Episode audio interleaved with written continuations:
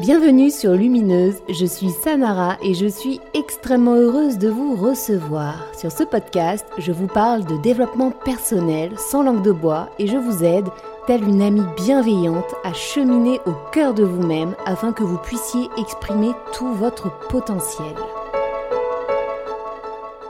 Dans l'épisode d'aujourd'hui, je vais vous parler de Carl Gustav Jung et plus précisément du processus d'individuation. Pour commencer, qui est Carl Jung? Carl Jung est un psychanalyste suisse qui a été le dauphin de Freud et qui, pour des divergences théoriques, s'est vu emprunter un autre chemin.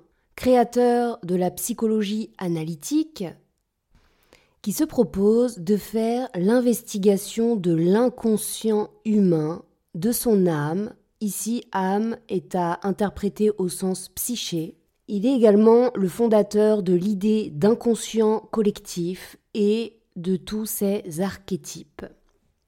Dans l'épisode d'aujourd'hui, eh bien, je vais vous parler du phénomène d'individuation. Aussi, je ne rentrerai pas dans tous les détails. De toute manière, c'est sur 20-25 minutes impossible.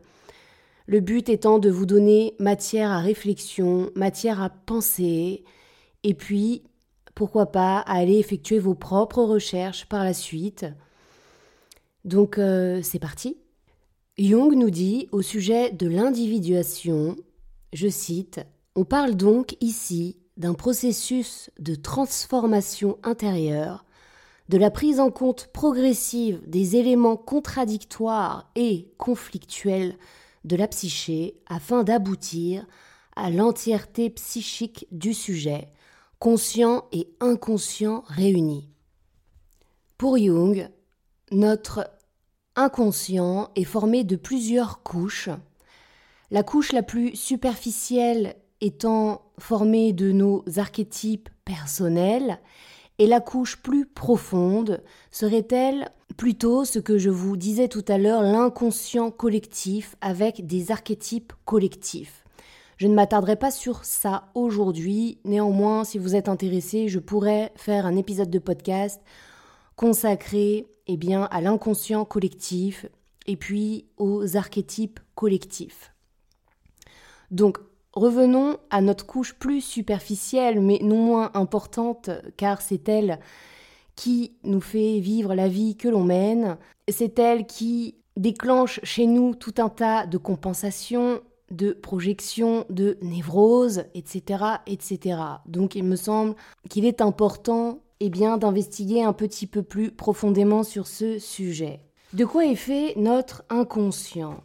Selon Jung, il y a différentes facettes, différentes personnalités au sein même d'un seul individu et toutes ces personnalités doivent cohabiter les unes avec les autres toutes ces personnalités sont indissociables les unes des autres, l'une ayant une influence sur la suivante, etc., etc. Et toutes ces personnalités tourneraient autour d'un noyau. Ce noyau, c'est le soi. Le soi serait votre identité profonde, réelle, exacte et intime. Elle serait ce que certains pourraient appeler votre lumière intérieure. Le soi, c'est vous, mais vous n'êtes pas conscient que vous êtes ça, puisqu'il y a tous les autres éléments qui ont construit la personnalité qui est la vôtre. Et le travail de l'individuation, c'est d'oser regarder toutes ces catégories les unes après les autres afin de tendre vers ce soi, afin de tendre vers un équilibre entre votre vie intérieure et la vie extérieure que vous menez ici matériellement, dans votre travail, avec votre famille, vos amis, avec les inconnus, le but étant de commencer à entrer en relation avec vous-même. L'individuation, c'est le fait de se reconnecter à soi et de trouver un équilibre entre ce soi et la vie que vous menez. Lorsque l'enfant arrive au monde, imaginez-vous qu'il est ce soi entier et complet. Puis il grandit et les parents, l'école, bref, la société dans son ensemble lui impose des règles, des dictats, afin, eh bien, tout simplement de vivre en société. Donc, on pourrait imaginer ça comme le soi qui détache une partie de lui-même et qui va créer ce qu'on va appeler la persona. Qu'est-ce que la persona? La persona est le masque social que vous apposez sur votre visage afin d'aller affronter le monde, afin d'y être complètement inclus dans ce monde et d'avoir une vie normale. Sans la création de ce persona, eh bien, vous auriez une vie peut-être un peu bohème, un peu euh, même exclue, reclus de la société. La persona est une création obligatoire dans le développement psychique d'un être humain. Voilà. Souvent, arrivé à une certaine période de sa vie, l'être humain va se retrouver confronté à un phénomène qui est le fait de se confondre complètement dans ce masque social, complètement dans cette persona, et va s'auto-persuader qu'il est ça. Il est quelqu'un d'extrêmement sérieux, il est quelqu'un, j'en sais rien, au contraire, d'extrêmement drôle, il est quelqu'un qui finalement va refouler toutes ces aspirations, qui va refouler ses dons innés si ces dons ne correspondent pas à l'environnement dans lequel il évolue. Prenons un exemple concret. Enfant, vous étiez quelqu'un d'artistique, c'est-à-dire, je ne sais pas, vous étiez passionné par la musique, par la peinture, et vous, votre rêve, ça aurait été d'exercer un métier en adéquation avec ça. Sauf que vos parents étaient pas du tout d'accord. Mais non, ma fille, mais non, mon fils, euh, ça, c'est pas un boulot. Donc, euh, tu te retires ça de la tête, tu vas en école de commerce ou je ne sais où, et puis tu vas faire un vrai travail. Donc, ce côté artistique va être refoulé, et là se trouve être la création de ce que Jung appelle l'ombre.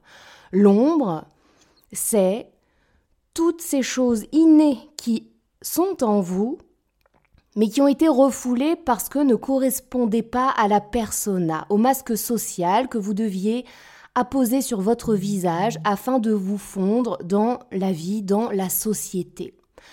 Dans cette part d'ombre, on retrouve également tout ce qui va être de l'ordre des pulsions agressives, pulsions sexuelles, des choses dont on pourrait avoir honte, des choses qui, si elles étaient exprimées factuellement, ne nous permettraient pas de nous intégrer à la société, au monde extérieur. Néanmoins, j'insiste sur le fait que dans cette part d'ombre, il n'y a pas que vos plus grands travers psychiques, il y a aussi, eh bien, tous ces dons innés avec lesquels vous êtes arrivés sur cette planète et qui n'ont jamais eu l'occasion de s'exprimer. Ce qu'il faut comprendre aussi, c'est que avec la création de cette part d'ombre, ça, ça fait partie de votre inconscient. Je vous le rappelle. Donc, vous n'en êtes pas conscient. L'adulte que vous êtes aujourd'hui a oublié que, fut un temps, il avait tel rêve. Il a oublié que fut un temps, lui, ce qui l'animait au plus profond de lui, c'était de faire de la musique, c'était, euh, je ne sais pas, être au contact des animaux. Et aujourd'hui, le gars, il est trader à Londres. Voilà, ce sont des choses qui vous sont complètement sorties de la conscience, qui ne sont plus portées à votre conscience et qui sont donc refoulées dans cette part d'ombre. Donc il y a, je reprends la persona, que nous pourrions vulgariser en masque social. Il y a la couche juste en dessous qui est votre part d'ombre. Là, ce sont tous les éléments que vous avez refoulés afin que la persona, elle, se construise de manière à avoir une vie sociale normale et dans laquelle il est important d'aller investiguer. Le processus d'individuation débute par la prise de conscience que la persona n'est pas vous. Vous n'êtes pas ce que vous reflétez aux yeux du monde. L'individuation débute donc par une fissure de ce personnage que vous avez créé de toutes pièces, une fissure permettant eh bien, de regarder à l'intérieur. Et là, lorsqu'on regarde à l'intérieur, on se retrouve face à cette part d'ombre. Je vais vous citer quelque chose avant de continuer parce que là, je vais vous décrire un peu plus le souci que nous pose cette part d'ombre dans notre vie au quotidien et pourquoi il vous est nécessaire d'aller à sa rencontre et d'écouter ce qu'elle a à vous dire. Au sujet de l'ombre, Jung nous dit De deux choses l'une, nous connaissons notre ombre ou ne la connaissons pas. Dans ce dernier cas, il arrive souvent que nous ayons un ennemi personnel sur lequel nous projetons notre ombre, dont nous le chargeons gratuitement, qui, à nos yeux, la porte comme si elle était sienne, et auquel en incombe l'entière responsabilité c'est notre bête noire nous vilipendons et à laquelle nous reprochons tous les défauts, toutes les noirceurs et tous les vices qui nous appartiennent en propre. Nous devrions endosser une bonne part des reproches dont nous accablons autrui. Au lieu de cela, nous agissons comme s'il nous était possible ainsi de nous libérer de notre ombre. C'est l'éternelle histoire de la paille et de la poudre. À cet endroit, Jung nous explique quelque chose de très simple, à savoir que pour éviter de rencontrer sa propre part d'ombre, parce que cette part d'ombre est refoulée, eh bien, la manière dont cette part d'ombre va se matérialiser dans nos vies, c'est par le biais des projections. Tous et toutes, nous projetons sur les autres des caractéristiques qui nous sont propres. Je vais prendre un exemple concret. Reprenons l'exemple euh, de la personne qui, euh, par exemple, vous êtes une femme et vous êtes une working girl. Vous menez tout votre petit monde à la baguette et vous êtes quelqu'un d'extrêmement organisé, analytique, etc., etc. Et vous rencontrez quelqu'un qui, une femme qui, elle, en revanche, est tout à fait euh, bohème, euh, à son côté artistique complètement développé, qui prend un petit peu la vie comme elle vient. Et vous, ça vous insupporte, ça vous insupporte jusqu'au plus profond de vos tripes. Eh bien, si ça vous insupporte à ce point, c'est parce que votre ombre, elle, elle est comme ça. Donc la personne que vous êtes intrinsèquement, elle est comme ça. Elle est bohème, elle est artistique, elle se prend pas la tête, et même si c'est un petit peu le foutoir, eh bien, c'est pas bien grave. Lorsqu'on refoule quelque chose, prenons l'image d'un panier à linge sale. La petite chaussette, on n'en veut pas, on la refoule, hop, on la met dans le panier. Sauf que, étant refoulée, cette chaussette va se multiplier. Et d'un linge sale où il n'y avait qu'une petite chaussette, nous allons nous retrouver avec une montagne de linge sale qu'on va se porter comme ça continuellement. Et lorsque nous allons rencontrer quelqu'un qui sera porteur et qui affichera fièrement sa petite chaussette, eh bien nous, paf, ça va nous renvoyer non pas la petite chaussette originelle, mais le, la montagne de linge sale qu'on se porte euh, à l'intérieur. Voyez? C'est-à-dire que ce qui a été refoulé va prendre une telle place que tout ce qui nous confrontera à elle nous sera insupportable. On ne supportera pas les personnes qui, elles, oseront porter à la vue de tous ce que nous, nous avons refoulé à l'intérieur. Notre propre part d'ombre est donc vécue pour la conscience, pour le moi, comme quelque chose de contre-nature. Ce sont toutes ces choses qui vont vous mettre dans des états d'agacement, d'énervement extrêmement profonds, mais qui finalement sont simplement le reflet de ce que vous vous êtes à l'intérieur. L'autre est votre propre miroir. L'autre va vous projeter face à vous votre propre part d'ombre. C'est quelque chose dont je suis convaincue qu'il est important d'avoir conscience afin de travailler sur soi, afin d'apprendre à se connaître, afin de se retrouver et de mener une vie entière et complète, complète de ce que nous sommes. En plus de ce phénomène de projection, va se passer quelque chose que l'on nomme la compensation. Lorsque cette part d'ombre, qui est donc euh, vos aspirations profondes, qui vous êtes réellement à l'intérieur, tente de se ramener tranquillement à votre conscience, eh bien vous, inconsciemment, afin de bloquer son élévation jusqu'à la conscience, vous vous mettez à compenser. La compensation est quelque chose que vous connaissez tous très bien. Ça va être se venger sur la nourriture, ça va être euh, faire des achats compulsifs, ça va être tous ces, ces, phénomènes d'addiction, toutes ces choses qui vont faire que votre conscience va être orientée vers autre chose, ainsi elle ne se permettra pas d'entrer en introspection afin de se questionner réellement. Voyez?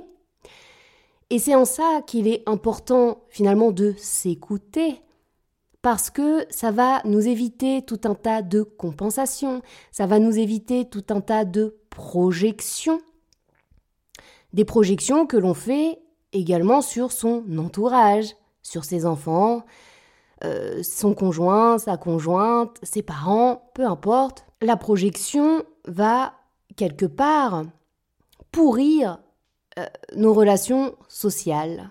Et c'est assez ironique parce que, à la base, euh, toutes ces choses ont été refoulées afin de préserver les relations sociales, afin de se fondre un petit peu comme ça dans le monde.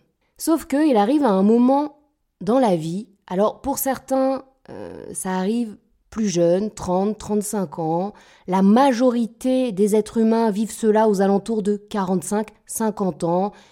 Euh, certains n'y parviennent jamais. Eux, recommencer, prenez un ticket et puis euh, on recommence la vie prochaine. Je trouve vraiment que c'est quelque chose de dommage que de passer toute sa vie sans entrer en introspection et sans réellement apprendre à se connaître. Donc qu'est-ce qui va se passer généralement autour de 45-50 ans? Je le rappelle, pour certaines personnes, ça peut être plus jeune. Tout va dépendre finalement du parcours de chacun. Mais généralement, autour de cette moitié de vie, l'être humain a bien construit du coup sa vie sociale, il a eu un travail complet, il a fondé sa famille, il a eu des enfants, etc., etc. Et arrive à un moment où, malgré le fait que cet individu ait absolument tout ce qu'il a rêvé d'avoir, selon, je le rappelle, sa persona, eh bien, il sent comme des mm, bouffées de déprime. Il, il se sent pas bien, il comprend pas, ça va pas, tout l'insupporte et il est malheureux.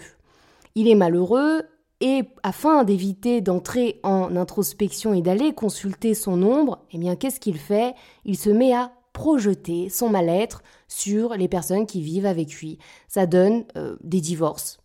Ça donne, euh, on projette sur son conjoint ou sa conjointe son propre mal-être intérieur, alors que si cet individu ose aller contempler son ombre, eh bien, il se rendrait compte que son conjoint, sa conjointe n'a absolument rien à voir avec ce mal-être, avec ce, spleen, avec euh, ce, cette difficulté à être heureux alors qu'il a tout. Le but n'étant pas euh, d'envoyer tout balader. Je veux dire, si vous avez, par exemple, une carrière professionnelle qui est complète et qui vous convient, mais qu'en rentrant en introspection, vous vous découvrez une âme artistique, j'en sais rien, peut-être que vous, votre rêve, ça a toujours été, euh, tiens, de faire du podcast, de chanter, euh, Là, je, suis très sur l'artistique, mais ça peut être pour tout dans votre vie, ou au contraire, vous avez une vie plus artistique et vous, vous adoriez la compta. J'en sais rien. En tout cas, le but ne va pas être de tout bazarder, de filer votre démission. C'est, vous savez, ce qu'on appelle souvent la crise de la quarantaine qui n'existe pas d'ailleurs, parce qu'en fait, de quoi il s'agit? Eh bien, d'exactement ce dont je suis en train de vous parler. Et non, ça ne concerne pas que les hommes, cela concerne absolument tous les êtres humains. Vous avez ce moment où euh, l'homme ou la femme pète son câble et lâche tout, travail, famille, euh, je ne sais pas, euh, part dans des délires comme ça, extrêmement égocentrés, sans même plus penser, pour le coup, eh bien, aux difficultés que cela va engendrer chez ses proches. Le but n'est certainement pas d'en arriver là. Le but est plutôt de trouver un équilibre entre la personne que vous êtes à l'intérieur, toutes ces choses qui sont cachées dans votre ombre et qui n'attendent que ça d'être exprimées, d'être matérialisées à la surface.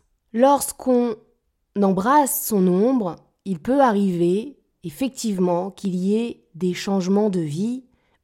Il peut arriver même qu'il y ait des changements d'ordre physique, que la personne se mette à s'habiller un peu différemment, euh, à se comporter un peu différemment. Et là, les autres autour se disent mais il change, il, il fait sa crise, etc., etc. Non, non, non. Il change, certes, mais pour redevenir qui il est. Et ça, et ça, c'est une magnifique rencontre. C'est exactement pour cette raison que pour accéder à sa part d'ombre, il vous est impératif de fissurer la persona. Parce que tant que la persona garde une place prépondérante dans votre vie aux yeux des autres, vous ne vous permettrez jamais d'aller consulter cette part d'ombre et de l'embrasser afin de lui donner vie. La fissure de la persona est le point de départ de l'individuation. À présent que je vous ai parlé du soi, de la persona et de l'ombre, je vais m'arrêter quelques instants sur deux notions qui sont l'anima et l'animus.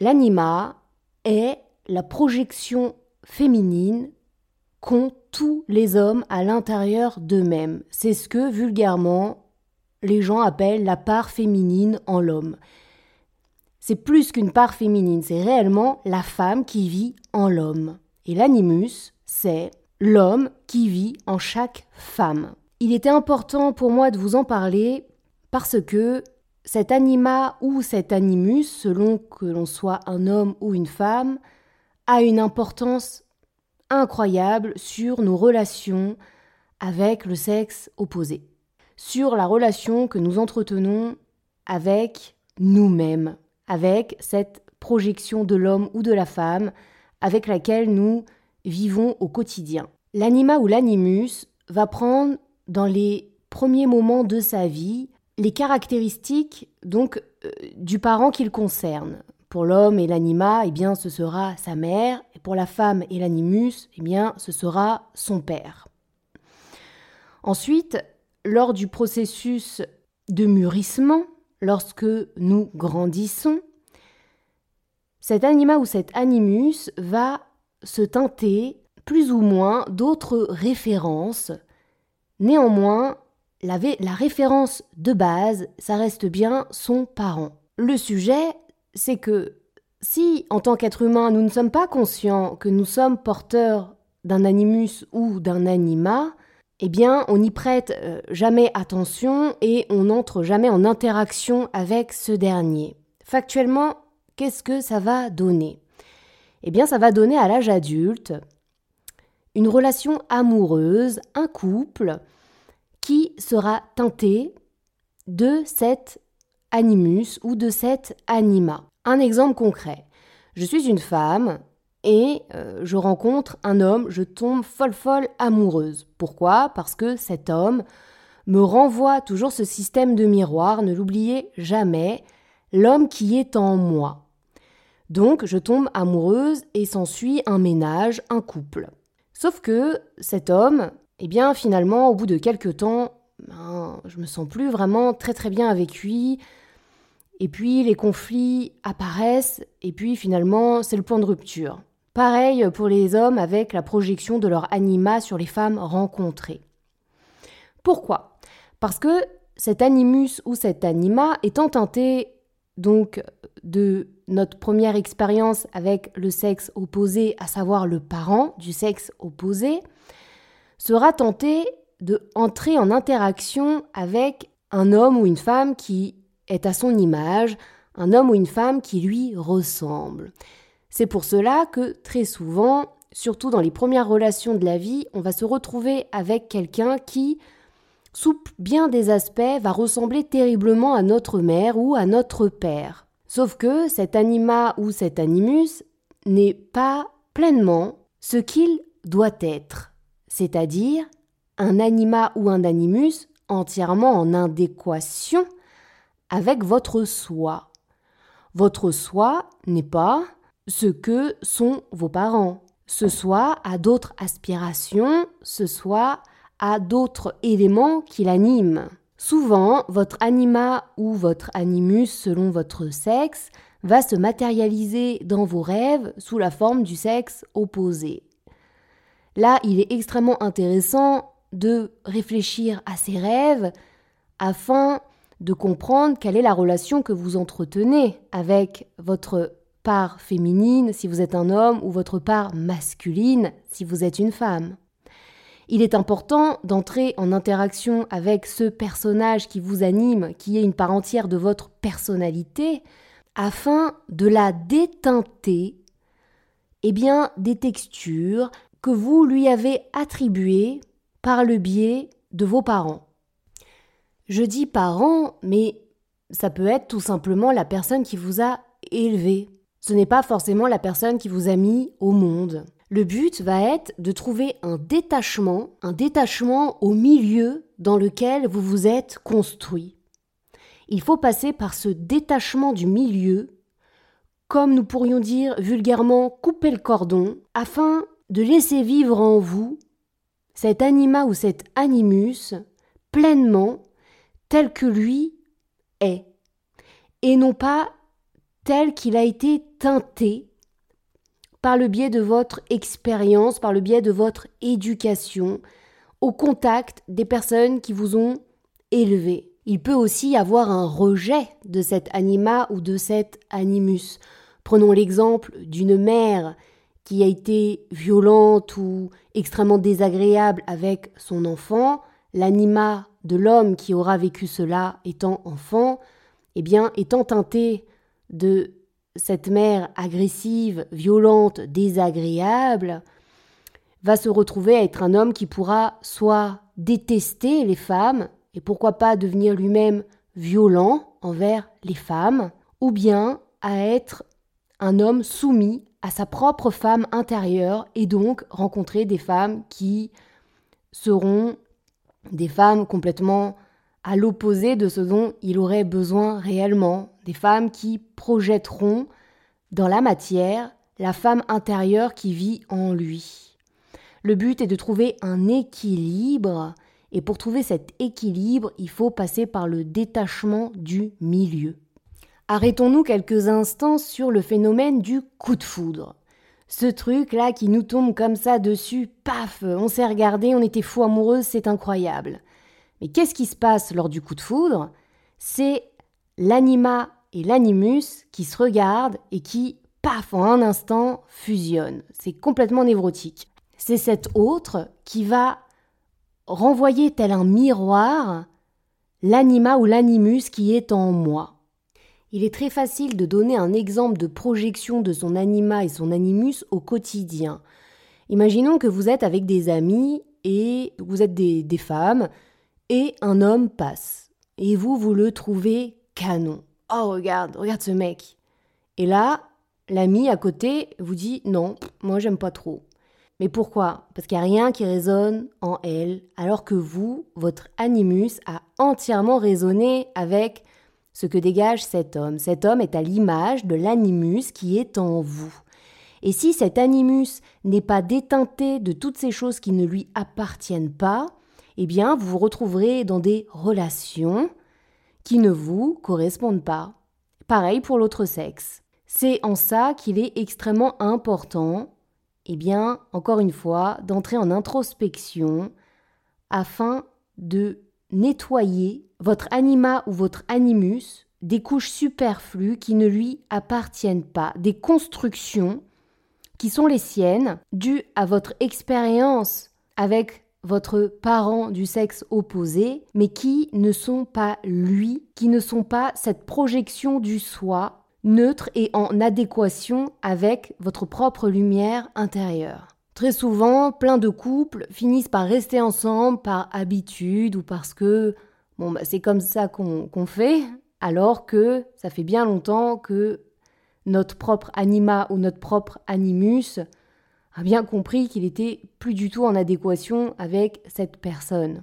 Parfois, le point de rupture n'arrive pas, pas forcément pour le mieux d'ailleurs, donc euh, il est extrêmement important d'entrer en introspection et de rentrer en communication avec toutes ces parts de vous afin de les embrasser entièrement et afin d'être aux yeux du monde, afin d'être à vos propres yeux un équilibre total entre ce que vous êtes, qui vous êtes intrinsèquement, qui vous êtes à l'intérieur, et la vie que vous menez à l'extérieur. Le but étant de trouver un équilibre entre ces deux facettes de votre vie, ces deux facettes qui sont vous. Donc ça y est, nous arrivons au moment où nous passons à l'action. Je pense que dans l'épisode d'aujourd'hui, je vous ai déjà donné matière à penser, matière à réfléchir. Aussi, dans ce passage à l'action, je vous donnerai un conseil. L'ombre dont je vous ai parlé tout à l'heure apparaît dans vos rêves sous la forme de quelqu'un qui a le même sexe que vous. Vous êtes un homme, eh bien, votre ombre apparaît avec les traits d'un homme. Vous êtes une femme, votre ombre apparaît sous les traits d'une femme. Votre anima ou votre animus, lui, apparaît dans vos rêves sous les traits du sexe opposé au vôtre. Dans ce passage à l'action, ce serait plutôt un conseil que je vous donnerais, à savoir de prêter attention à vos rêves afin d'avoir une idée, afin que vous soyez orienté vers ce que votre part d'ombre est venue vous dire, par ce que votre anima ou votre animus est venu vous dire. La part d'ombre se manifeste très généralement euh, sous la forme de cauchemar. Mais dites-vous bien qu'un rêve effrayant, un cauchemar, est détenteur de beaucoup de lumière, puisque c'est bien dans votre ombre que se trouve, eh bien, votre créativité, tous ces dons qui n'ont jamais pu remonter jusqu'à la conscience, tous ces dons qui n'ont jamais pu se matérialiser. Donc c'est bien dans cette ombre que se trouve une grande partie de votre lumière. J'en profite pour vous dire que j'ai créé un compte Instagram uniquement pour Lumineuse Podcast et dans l'idée de pouvoir échanger avec vous. Aussi, n'hésitez pas à m'y retrouver et à échanger avec moi afin notamment de me dire s'il y a des sujets que vous aimeriez que j'aborde, et puis aussi afin que j'ai un retour sur tout ce travail que je fournis. Qu'en pensez-vous? Est-ce que ça vous plaît? Est-ce qu'il y a des choses que vous aimeriez voir aborder sur Lumineuse Podcast? Eh bien, c'est le lieu. N'hésitez pas à m'y contacter. Mon Instagram est Sanara Lumineuse. Je serai extrêmement heureuse d'échanger avec vous. C'est tout pour moi. Je vous souhaite une agréable semaine. On se retrouve la semaine prochaine. Et surtout, surtout, n'oubliez jamais de croire en vous. Osez entrer en introspection. N'ayez pas peur. Quand bien même la peur se présenterait à vous, elle est normale, elle est légitime. Eh bien, surmontez-la, surpassez-la et osez aller regarder. Osez. Je vous dis à la semaine prochaine.